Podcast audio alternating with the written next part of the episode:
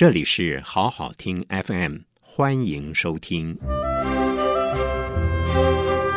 欢迎进入异想人生，李梅玲主持。各位听众，大家好，欢迎收听异想人生，我是李梅玲，我是方平。梅玲姐，我们今天要跟大家介绍的这个题目啊，原来定名叫做《西方艺术与工艺》。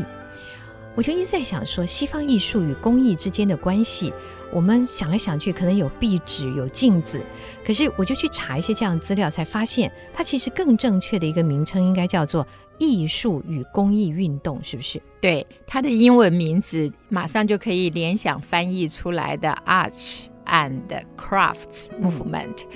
假如大家把它想成只是一个运动的话，那可能就是小看了这个。整个的延续性，因为事实上，他在英国是 Arts and Crafts，但是他在那个法国就是大家非常熟悉的新艺术，嗯，然后在奥地利、在德国，它都有不一样的一个名称，但是都是讲一件事情，就是当工业革命之后。人们慢慢的从乡村聚集到都市，都市开始整个的改头换面，因为人越来越多挤进来，你就必须要做都市规划。你要做都市规划之后，大家对于自己的生活态度、生活美学开始有了一个新的想象。我也许。从乡村到都市来，那当然是因为那个时候火车发明了，很快的哦，汽车也要发明出来了，所以人的那个自主性，它就可以移动，嗯，移动的行动性变快了，对，然后你就可能是大家在新竹上班，但是很可能下了班会开车到桃园住家，或者是到台北住家，或者是到竹北，甚至还有蛮多到苗栗去。那你对于自己家，对于自己生活，跟你原来的住家是不一样的。是，嗯，嗯，那你也不一定都有钱买得起名家的画，嗯，所以这时候就开始在想，我假如可以自己赚钱，我自己的生活态度跟我的生活美学，是不是由我自己来决定？嗯，所以整个全世界都开始了一种对于生活里面的一种。啊、呃，生活方式啊、呃，生活便利性，生活要跟人家有点不一样。嗯、这一些慢慢慢慢，大家的需求度越来越高，嗯、所以在英国就最先开始了，差不多是在十九世纪末二十世纪初，差不多一八八零年左右，就由英国啊、呃、牛津大学的几个建筑系的学生，嗯，就开始了 Arts and Crafts 运动。嗯哼。呃，如果照这样的话，我不知道可不可以这样子来形容，就好像在一个生活里面啊，刚刚您说我不一定买得起那么贵的艺术品，但是因为生活的这种运动性变得非常强之后，我其实可以观察跟呃吸收到更多不同的讯息，于是我可以来自主的在我的生活里面去添加美或者品味或者任何我希望有的一种装饰。对，因为事实上呢，我们都知道，在这个时代啊，发生了很多的事情。譬如说，像巴黎，他在那个将近二十世纪的时候，嗯、他先开始做了万国博览会。嗯，那个万国博览会呢，因为通讯的需要，所以就盖了我们现在所看到的埃菲尔铁塔。嗯，那全部都是钢铁结构，都是用铆钉。去把它拴起来，所以对于某一些老一辈的，譬如说像雨果，他是非常有名的文豪，可是他就觉得有这样子一个新的东西从地平线耸立出来，他是不太能接受的。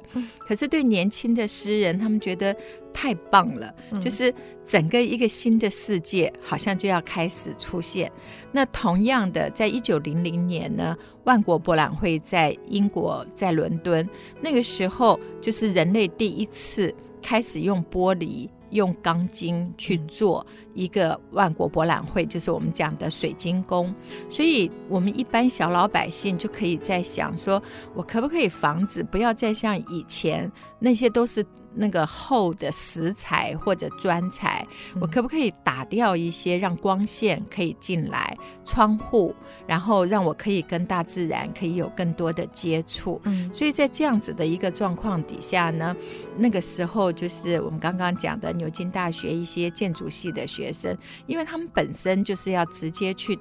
面对越来越多的人。挤进了一个都市，然后都市必须要扩充自己的一些设备，让这些人进来，那就会产生两个状况：都市里的每个住家，那他买不起画，他至少可以贴壁纸，嗯，那这个壁纸谁来帮他们做？所以把艺术跟工艺结合在一起，就是从这一些人开始。那其中大家比较知道的带头的，就是我们讲非常有名的美学家罗斯金啊，Ruskin。但是呢，真正执行这个工作的是 William Morris。嗯，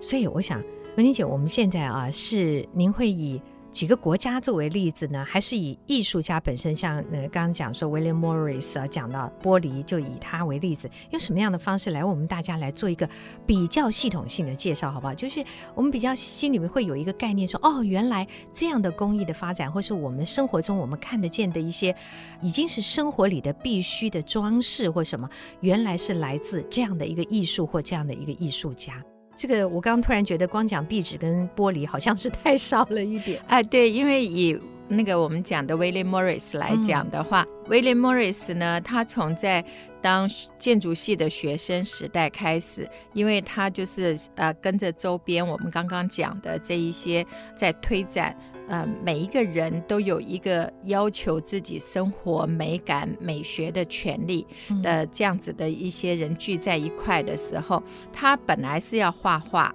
可是后来呢，他觉得美应该推展到每一个人的家里，所以他就去找那个时候的印刷公司，然后他就开始来设计图案。然后图案呢，就像我们讲的，不管是二方连续或者四方连续，嗯，也就是你设计一个图案，它可以这样子不断不断的。呃，延展。我们中学的时候还美术课还必然要学这个，就是对对对对对，四方连续。对，嗯、所以那像这样子的话，他设计出非常多的图案，他也跟他的太太两个一起做工作室，然后找一些志同道合的来成立公司。所以那个时代呢，也就是我们讲的十九世纪末二十世纪初，因为生活形式的改变，那这样子的话，你到都市里面去。因为居住空间的改变，你对美的需求，那有这样子的一些艺术家，他们可以来做配合。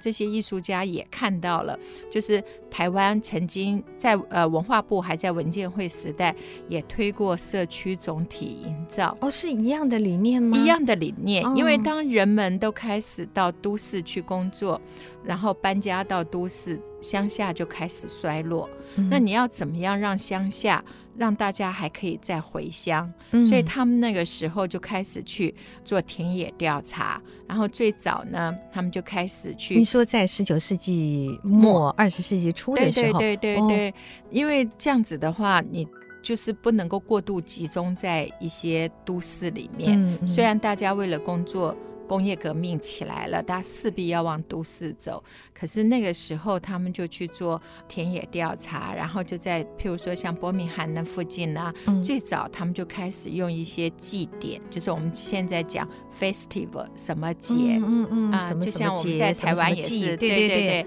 所以他们那个时候最早找出来的就是这个地方哪一种花最有名，嗯、然后我们就做这个花祭。花节、嗯、类似像我们现在彰化呀，或什么都还是有啊、嗯呃、一个时间就开放给大家去观光，嗯，所以那个时候都是一步一步，因为时代在改变，你要顺应这个时代。那也一个运动也不是一个人，是非常多的人。只是我们比较知道的是 William Morris，、嗯、因为刚刚您说他是绘画四方连续啊什么做壁纸，对，做他当时一开始就是去设计壁纸或衣服的图案而已。对对对、哦，然后他再去找工厂。嗯然后就跟他们讲，你们不要每次做出来的东西就是那样子，一点都没有改变。我们给你图案，然后我们来帮忙卖这些东西，就等于现在大家都在讲文创，他们那个时候就慢慢摸索出一个文创的理念。然后比较好笑的是说，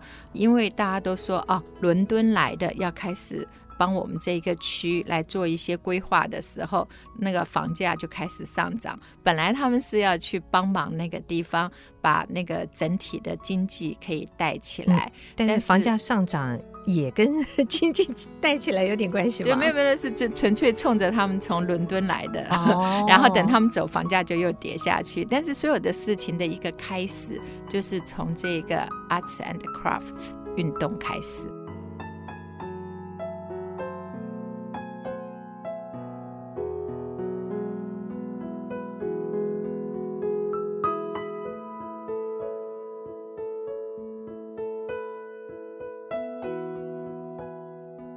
刚才梅玲姐谈到说，啊、呃，我们如果要谈到西方的艺术与工艺美术的这个一个兴起啊，对，那它的时间点呢，大概就是从呃十九世纪下半叶的时候开始的。那么您刚刚举了一个例子是，是我们都认为他是做这个玻璃的艺术的，结果他是从服装跟壁纸的设计开始的。这个 William Morris 啊，对，当时一定不止他一位吧？不止他，因为像 William Morris，他就也有找他的同学还有同伴一起到这个公司里面来，包括他们也设计瓷砖。我不知道大家还记不记得啊？至少是我那个年代小的时候，嗯，我们做的那个就是用竹子做的。躺椅啦，或者什么上面都会弄一块瓷砖，嗯、然后那个瓷砖呢，上面会有玫瑰花啦，或者什么这样子的纹饰。嗯、如果大家去澎湖或者金门，还有很多四合院的那个屋子，窗户下面都会有一整排的那个瓷砖，嗯、台湾都会收集。那个就是从 William Morris 他们那个时候设计开始的。我倒是觉得印象中，我们如果讲西班牙的木质的家具，或是美国的木质家具，都会有那个。因为就是受 Arts and Crafts 运动的影响，哦、然后包括到家具用这种弧形线条的，也是像我们讲电脑，大家都会很熟哦，Macintosh。可事实上，你把它想成一个人名的话。嗯大家上网去查，就会知道它对于整个家具啊，我们现在可能有的床头柜啦，或者是大的衣柜，嗯、比比较早时期，它都会有那种弧形的，对啊、呃，那个线条，线条而不是直接就是长方形的。对，那后现代比较那个方方的、长长的，就直线条的。对对对对，早期不是。对，它后面还会有一面镜子啊，嗯、类似像这样子，嗯、那都是 Macintosh 那个时候、嗯、开始把。柔和的线条，还有把这些设计摆到家具里面。嗯，虽然我们觉得他们距离我们已经一百多年啊，可事实上，除了 Macintosh 觉得自己的家自己要设计。他有一个很有名的，就是红屋，因为那个时候要跟太太结婚了，嗯、然后自己的家居自己来设计。嗯，那那现在呢，那个屋子都还在。大家去英国的话，你也可以去形容一下，就有点一定很多朋友看过这个林徽因跟徐志摩的这个爱情故事的那个戏啊，《人间四月天》。对对对，对，对。然后他们在那个英国住的地方，就是那样子，非常的传统的，有一点点呃圆圆的，然后有。个尖顶，然后看起来就是很古朴的乡村的农庄那样的房子，对红屋的形式，对对对，很美丽哦。那那个是它也跟工艺的艺术有关。对，所以其实基本上大家现在去台湾的，呃，有几家的那个专门做窗帘或者卖壁纸的、嗯、William Morris 的作品，到现在都还是全世界有人在订。嗯，因为大家喜欢它的一些设计，像 Macintosh 的，包括把椅子做的那个背比较高，然后一些扶手这样子的一个概念。嗯嗯、其实经过时间，也许有新的设计师会不断的去改，但是当初这几个人的概念就是。我们自己所使用的，它的美感必须跟我们心里所想要的要符合，嗯、所以把美可以带到生活的每一个角落，不一定非要知名画家的画挂在墙上，但是呢，呃，你自己就可以来决定要把什么样的美带到你的生活里面。所以，我们现在可以更清晰的知道，就是。在那个时代，美玲姐说，因为工业的兴起，工业革命开始，所以人们慢慢开始有了更快的交通的方式之后，对，他接触的面广了，对生活的要求更高，但是可以不必要花很贵的价钱去买艺术家的作品，而可以自己把自己的生活做一些。美的改变，那这里面当然包括的，我们就可以想象，难怪包括了建筑啊、家具啊等等，全部都要在里面。对，因为这是你的生活。嗯，就像现在大家夹自己的房子开始想要做装潢，每个人自己就会有一个想法。对，那事实上一百多年前就是开始鼓励这样子的一个风潮，而这个风潮的带动呢，大家就会去看万国博览会。世界上所有新鲜的事情都会聚集在这边。嗯、光是巴黎盖埃菲尔铁塔那一次的万国博览会，参观人数你知道吗？嗯、破三千万人次，很难想象，很难想象。在那么久之前，对对对。但是只要想象那个时候，其实很难得有这样子的一个全世界的。其实清朝也有送一些东西进去，嗯、所以像我们会在那个欧洲或者是。巴黎现在没有了，像比利时啊，他们做博览会的时候，那时候中国送去的一些木结构，他们也会摆到那个公园里面，嗯、变成那种亭台楼阁式的一些建筑，现在也都还有留下。嗯、不过总而言之，就是大家可以开眼界，而这个开眼界的过程呢，是因为每个人开始有一个不同的工作，你不必永远。在台东或者是在花莲，你可以很迅速的就可以到一个新的地点，嗯、就像啊，梵谷他就可以从荷兰到比利时，到巴黎，到法国南方，都是因为交通工具。嗯、交通工具一旦方便之后，你所有的人的移动的速度就开始加快，嗯、然后你就会因为人多了。那大家要工作，就不见得每天要自己洗衣服，嗯、所以我们就看到那个时代有很多画家画的，就是增加了很多新的工作，服务业啦，或者这一些都开始出来。你看，都是人的需求。对，我应该说人的欲求。对，所以那个时候呢，嗯、事实上在呃一八四零，刚好巴黎是最早全世界的都市规划，嗯、因为你光沿着塞纳河，它的左岸右岸。就不太够，所以他就很好玩。那个时候的霍斯曼 Baron 伯爵啊，他就是沿着塞纳河，他开始把它分，就是右边，它就是一二三四一个方块，然后呢，左边呢五六七，嗯，然后第八区呢就接着第一区，嗯，以往我们都会觉得说，假如我住在。新竹或者我住在台北的东区，那东区这一块的房价比较高，就是在大安区，然后就接着它。那他们的方式就是，我用一条大马路，嗯，我第二区跟第九区相连，第九区是新规划的，但是我一条马路直接穿过去的话，二跟九几乎就是在一块了。那一跟八也是在一块，所以慢慢的就是巴黎的十二条大道，变放射状，放射状就出来了。嗯，然后在这一条大道呢，就开始有第一家百货公司，有开始有第一家的咖啡馆，然后所有的生活慢慢的就多元化。嗯，可是，在这个多元化的过程当中，就以前呢，譬如说像 LV。Louis Vuitton 这个家族是帮法国国王做马鞍、嗯、做马灯，或者是做皮件的。那没有国王啦，那他要怎么办？他就变成了一个品牌，嗯、因为他要自己来做这些东西来卖。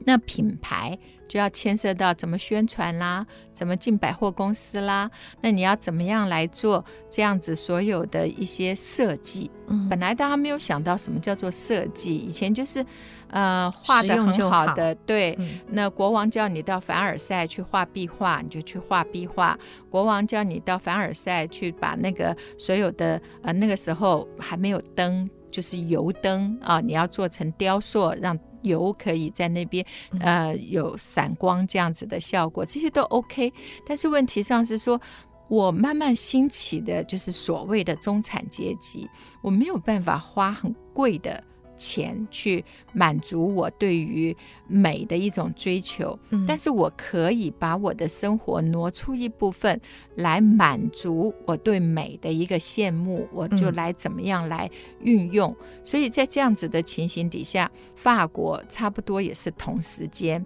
比英国稍微慢一点，他们就出了一个 Art Nouveau 新艺术，新的。跟以往艺术不一样，它的对象是一般大众。那它的成品呢，就是在海报啦，还有做啤酒广告啦，或者做饼干广告啦。那这种，我想台湾大家都蛮熟悉的，最有名的一个代表人物就是木下。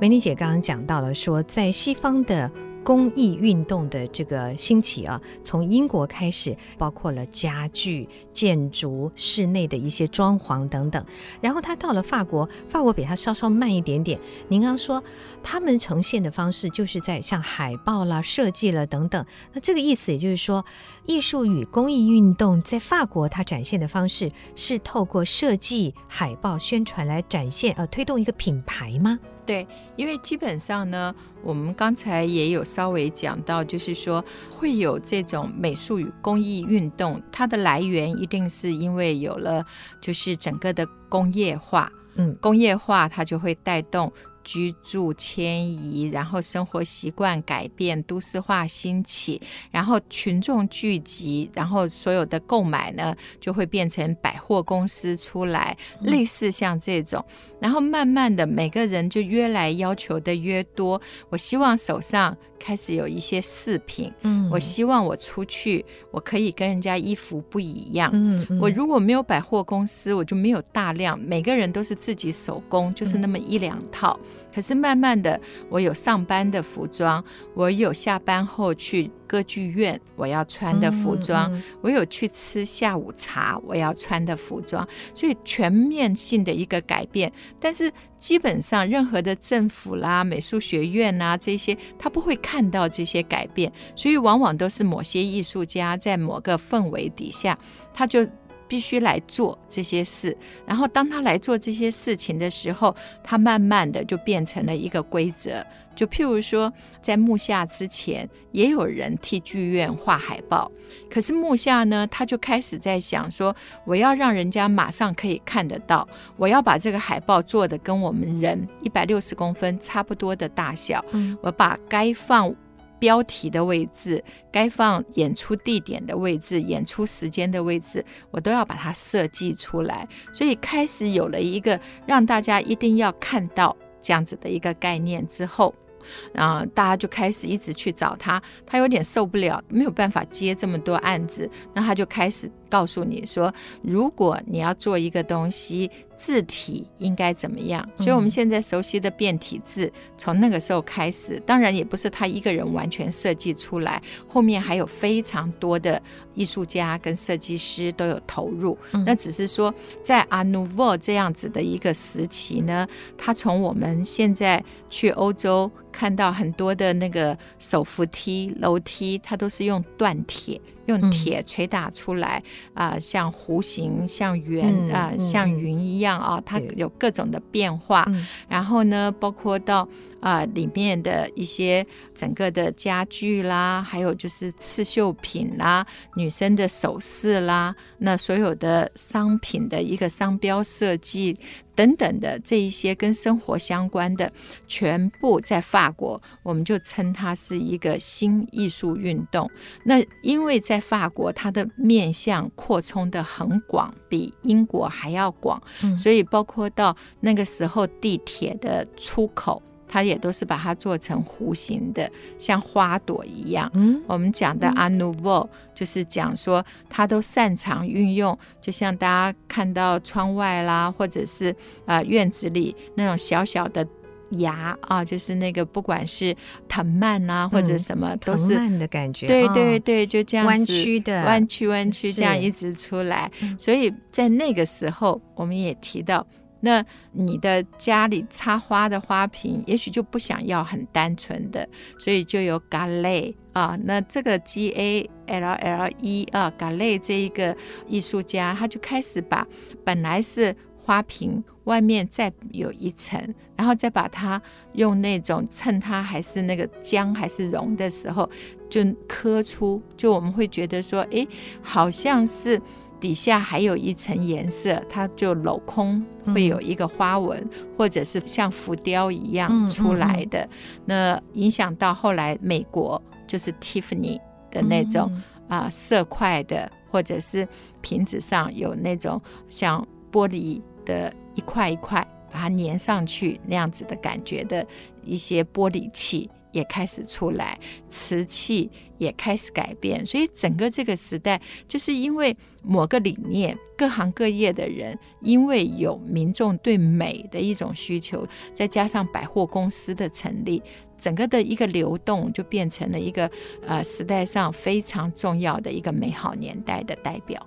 比较起来，法国会是一个特别注重品牌的一个国家吗？基本上，因为当初很多是帮国王做一些衣服的啦，做一些首饰的啦。嗯、因为法国它是一八七零普法战争啊，就是那个拿破仑三世下台，法国是欧洲最早变成共和体制。虽然之前他们也一直想要共和体制，但是都还是皇帝。那英国那个时候还是维多利亚，奥地利就是奥匈帝国，斐迪南也都还在位。普鲁士是威廉二世，都还是帝制，所以反而变成最开放，然后最活泼的是设计风潮产生在法国。可以想象，在欧洲啊，它的艺术跟工艺运动普及的范围是非常广的，几乎每个国家其实都受到相当大的影响啊。可这个时候，只有法国它已经是实施共和了，其他的仍然是帝国的制度，所以他们的发展会缓慢很多吗？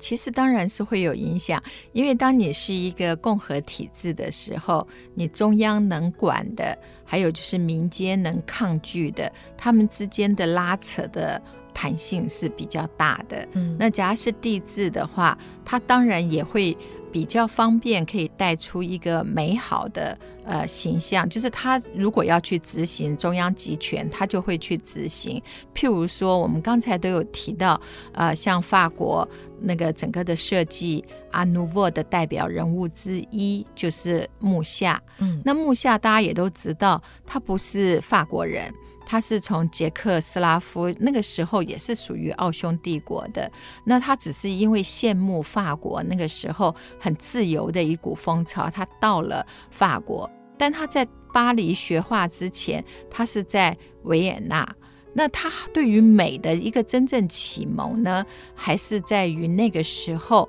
有一个非常有名的画家。Hans Markov，那他是做什么？他是帮那个时候奥匈帝国的国王跟皇后，因为结婚二十五周年。就是银婚，嗯、那银婚的话呢，就要有花车游行，嗯、所以他就要把那时候的皇帝跟皇后想象要穿什么样的衣服，就是我们现在坐花车，你在上面你一定就要很漂亮。嗯、那前面当然不是皇帝皇后，皇帝皇后是结婚纪念日那一天才要出来，前面就会找漂亮的呃女生、英俊的男生先示范走一下，嗯、他那个时候就是在底下。看着那个花车，他就觉得怎么可以把人的衣服啊，还有整个的首饰做到这么漂亮？嗯，所以他那个时候非常非常想学的是 Hans。所以设计它还是要有一个来源，譬如大家喜欢红宝石，那你可以用红色玻璃去取代红宝石，类似像这样子。所以他的这个设计风潮呢，事实上后来也影响回去了。奥地利、奥匈帝国，慕夏，对。但是事实上，在奥匈帝国还有一个大家非常熟悉的画家克林姆，嗯，他那个时候也同样的是觉得说，哎，其他国家也都在对生活上有一个新的追求，那我们是不是也要结合不同的建筑师，我们也要结合不同领域的，我们也来做啊、呃，类似。就是 William Morris 的那种公司，我们来做一个工坊，嗯、就是克林姆的工坊。所以，我们常常，假如说大家看到克林姆，就会想到他非常有名的那一张画《吻》。一个男生非常深情的要去吻一个眼睛闭上的一个女子，嗯、然后旁边呢，他的整个衣服就是像一个宽宽的袍子，然后上面有金箔啦，有彩绘啦，有各种的这一种呃绘画上去。事实上，你只要打那个 Gustav 克林姆啊，嗯、呃，你就会发现他都是穿那种宽宽的袍子，而且都是他自己做的。所以他那个时候也是有一个工坊，也是在推所有的日常生活应该要有一个自己的美感。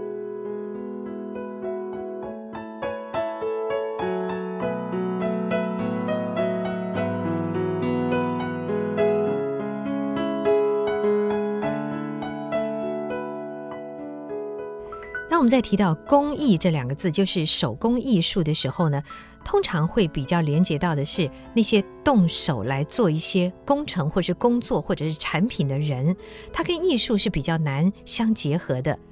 可是呢，工艺美术运动本来它就是试图想改变文艺复兴以来艺术家跟手工艺人彼此是无关系的这种状态，想要强调的也就是艺术跟手工艺的结合。所以呢，其实这个名词是在二零一零年的时候。中国大陆所出版的一部书叫做《西方设计通史》，在里面建议采用艺术与工艺运动来替代原来的工艺美术运动，因为这样的说法是更精准的。因为这个运动主要的目的就是把艺术跟手工艺要相结合在一起。事实上，我们越深入了解，越真的会发现，艺术与公益运动的确是引领了我们很多生活当中的这种美学的学习哦。对啊，因为事实上，人的生活习惯其实差不多就是在一个自己对自己有一个需求，新的一种需求的时候，对，对。你就会把自己的这种想象，透过自己的努力，然后去从旁边找有没有人是做出符合你的需求，或者你如果有各种的。手跟眼都可以配合的话，自己也可以做得出来。所以基本上在那个时代，几乎就是风起云涌。前后差不多也只有是二十多年，嗯，但是世界各个地方开始我们现在所熟悉的啊、呃、一些品牌啦，嗯、还有不管是珠宝设计的，不管是我们刚刚讲到的灯饰的，不管是啊、呃、服装，嗯、差不多都是那个时候，因为有百货公司，因为有新的购买习惯，那新的购买习惯来自于大家新的对于钱的一种。呃，认知也就不一样。我宁愿花一点钱，把我的周边变得是一个让我可以更愉快的工作。这样子的情况底下，就越来越多。原来不是公司，只是小工坊，慢慢就一路扩充。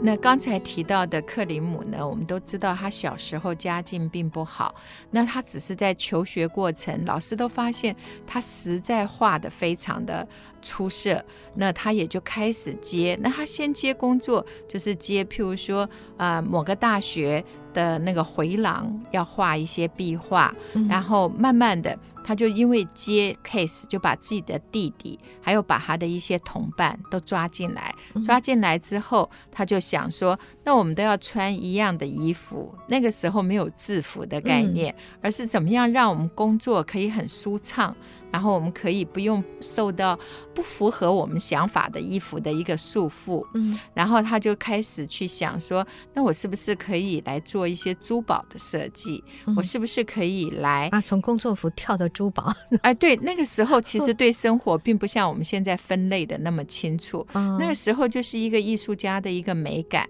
然后他就变成是，呃，也可以接珠宝设计的案子，嗯，也可以自己来做，就有点像大家聚在一个地方，然后就变成一个小艺术市集，嗯，这样子慢慢的去卖。但是呢，这种因为被赞美、被得到一种肯定之后，变成了某种的品牌。然后这种品牌它就会变成是下一次谁来旅行，就又把它带到另外一个地方去。这也就是我们如果回到最原初，这一切。都跟英国的 arts and crafts 运动有关系，关的。嗯、对，那我们最早提到的这个 arts and crafts 运动里面，强调，既然是跟你生活相关，最好你就是什么都可以懂一点。嗯、然后你既然是来帮这个房子做建筑，那你是不是应该要知道？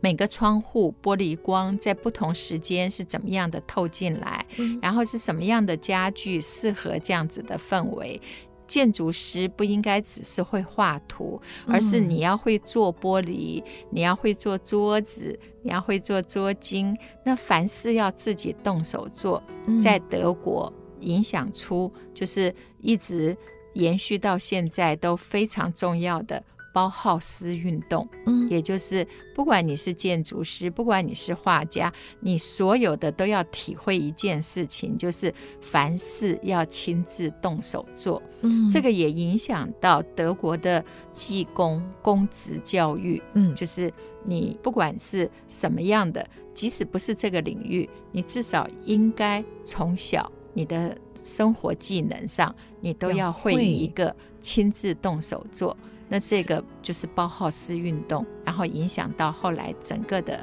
德国的一个教育，嗯，德国人是真的。我因为我这两天才跟一群德国朋友啊，他们到台湾来啊，发现他们在谈家里面生活的时候，他们真的是自己动手做，包括自己去盖一个小小的，像是谷仓啊，或者是什么一个小房子也好，那更不要说家里面的桌子啦、柜子什么，他们是很习惯自己动手做的。对啊，受德国影响的捷克啊，嗯，他们也是有一个很好的传统，就是在。你成长过程当中，你要跟爸爸合起来做一个家具，嗯，不管是桌子、椅子、板凳，都是要两个人一起做。妈妈跟女儿一定要合起来做一个百纳贝，对，对，所以我觉得像这种就是呃很简单的一个原理，但是呢。不管人在还是不在，嗯、有一个共同完成的。是爸爸也许就直接可以做，但是假是。爸爸跟儿子，就算家里就一个女儿，爸爸跟女儿，那你女儿长大都是可以看到一起共同做过的东西。所以我们会觉得，在国外其实还有很多的国家比较会保有一个家庭里有他的传家宝。对，这个传家宝真的可能是前几代的自己的前辈们，他真的亲手做出来的。对，那也许一床被子还可以用个一百年的也有，然后一个家具，一个木床，一个一张摇椅，它可以用多久多久的。那我们现在传家宝常常就去买一些贵重的东西放着，一个好的首饰啊之类的。或许我们应该试着从头来一下，就实行这个包浩斯精神啊，凡事我们来动手做一下。对，其实美术与工艺运动，也就是把一个家里的美感经验啊，这个美感经验并不是为了要让你将来赚钱，也不是为了将来增值，都只是为了一个怎么样把我们现在的感情可以。摆在那边，然后长长久久，大家都可以。因为就算你椅子歪了，你也可以想啊、哦，这是当初谁木头锯歪了，或者它有太多的回忆，这种才是真正的扎根。然后你买这些东西，买翡翠、买钻石，当然也很好，但是那种就是一个财产的转移，它没有太多一个情感的扎根，就都是财富嘛。当然，当然我们也不是说财富不好。有财富当然很好，但是财富呢，它还是移动的。那种扎根在心里的，是一起共同制作时候的所有感动。那也就是一个 arts and crafts 运动，它可以从欧洲，然后它就可以影响到美国，然后影响到美国，甚至包括到如果大家去上海，上海的三零年代的老海报，也都是学 Art Nouveau。那个时候的一些、嗯、对设计设计的方式，嗯，我想美伶姐今天跟我们谈这个艺术与工艺运动这个话题，提醒我们两件事情。